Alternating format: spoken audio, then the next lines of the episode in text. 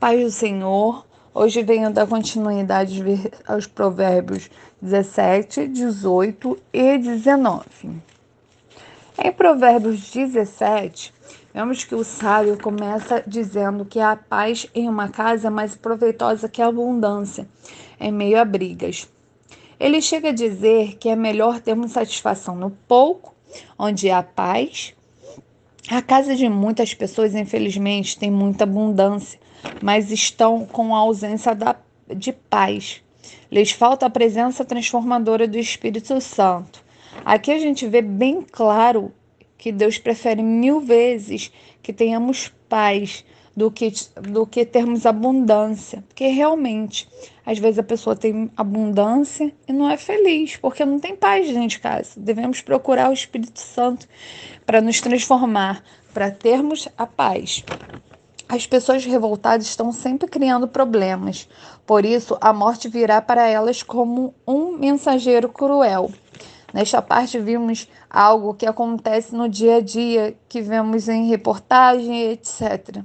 Pessoas arrumando problemas sem motivo sendo mortas. Porque são pessoas o quê? Revoltadas. Não devemos ser revoltados. Quem paga, com, quem paga o bem com o mal não se, não se afastará o mal da sua casa. Aqui vemos claro um ensinamento que muitos fazem, que é pagar o mal com o mal. E fazendo isso, nos tornamos igual à pessoa que nos fez mal. E isso se torna um ciclo. E não, e não trazemos coisas boas para a nossa casa. É, o começo de uma briga é como uma, uma é como a primeira rachadura numa represa. É bom parar antes que a coisa piore. Vimos nesta parte que devemos sermos serenos e acabar com a briga para não piorar as coisas. Quer dizer, mais uma vez em Provérbios, Provérbios é lindo, né? Ele explica a gente direitinho como agir, como ser. Quer dizer, não continuar uma briga, vamos ser serenos, senão a gente piora as coisas. Agora, Provérbios 18.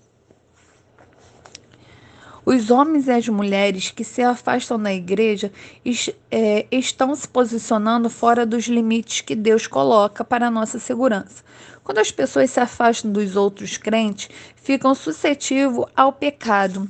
Um dos grandes trabalhos de restauração que Deus tem feito em no nossos dias é renovar a importância da responsabilidade da franqueza e da integridade. A razão para o sucesso dos relacionamentos dos seminários, dos retiros na igreja, é por eles serem uma oportunidade para o povo de Deus caminharmos junto em sua luz. Quer dizer, aqui a gente vê o que a gente está vivendo agora, né? Que mesmo com essa pandemia, a gente está tendo grupos, a gente está tendo reunião para a gente não se, não se afastar de Deus, porque se afastando de Deus, o inimigo acaba fazendo a festa. Nosso inimigo, o diabo, gosta de manter o povo de Deus isolado. Assim, ele pode pegá-los um de cada vez. No entanto, quando o povo de Deus está em comunhão e compartilha sua vida, a presença curadora e purificadora de Deus pode entrar na sua vida, de cada um com a maior profundidade. Muitos médicos acreditam que se uma pessoa doente desejar a morte, isso acontecerá, mas que se desejar melhorar e viver, ela viverá. Embora apenas o desejo da pessoa não cause uma doença ou uma cura, isso pode ser um fator importante com relação à saúde. Quando uma pessoa se desanima com as dificuldades e as mágoas da vida, estão, então pode perder a vontade de viver.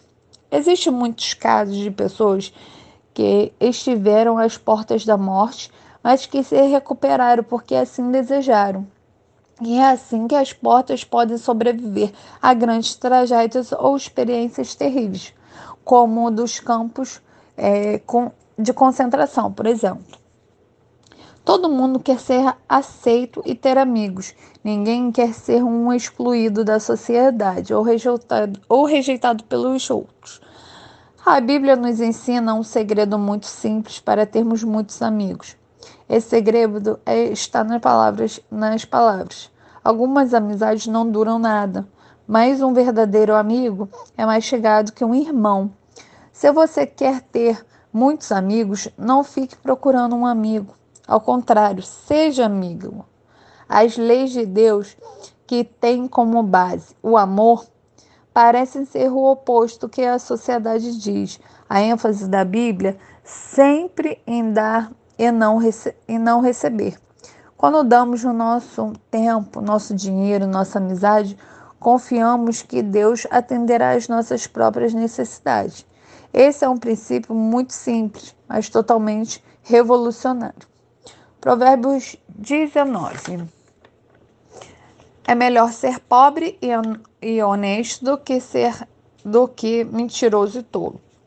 Aqui nós vimos, vemos que não é o dinheiro que está na questão.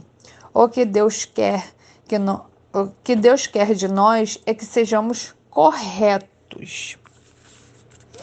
A pessoa sensata controla o seu gênio e sua grandeza. É perdoar quem ofende, Aqui vemos que devemos nos controlar para não sermos geniosos.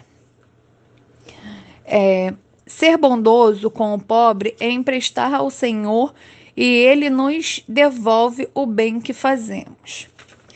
É, devemos ser bondosos com o pobre, o Senhor se alegra com isso. Senhor fica alegre com isso. Corrija os seus filhos enquanto eles têm idade para aprender, mas não os mate de pancadas. Aqui nós vemos que devemos corrigir nossos filhos para que eles venham fazer o que é certo, mas não devemos corrigi-los espancando, até porque se espancarmos, vamos criar filhos revoltados. Isso não é a correção. Hoje eu deixo para vocês meditar essas palavras.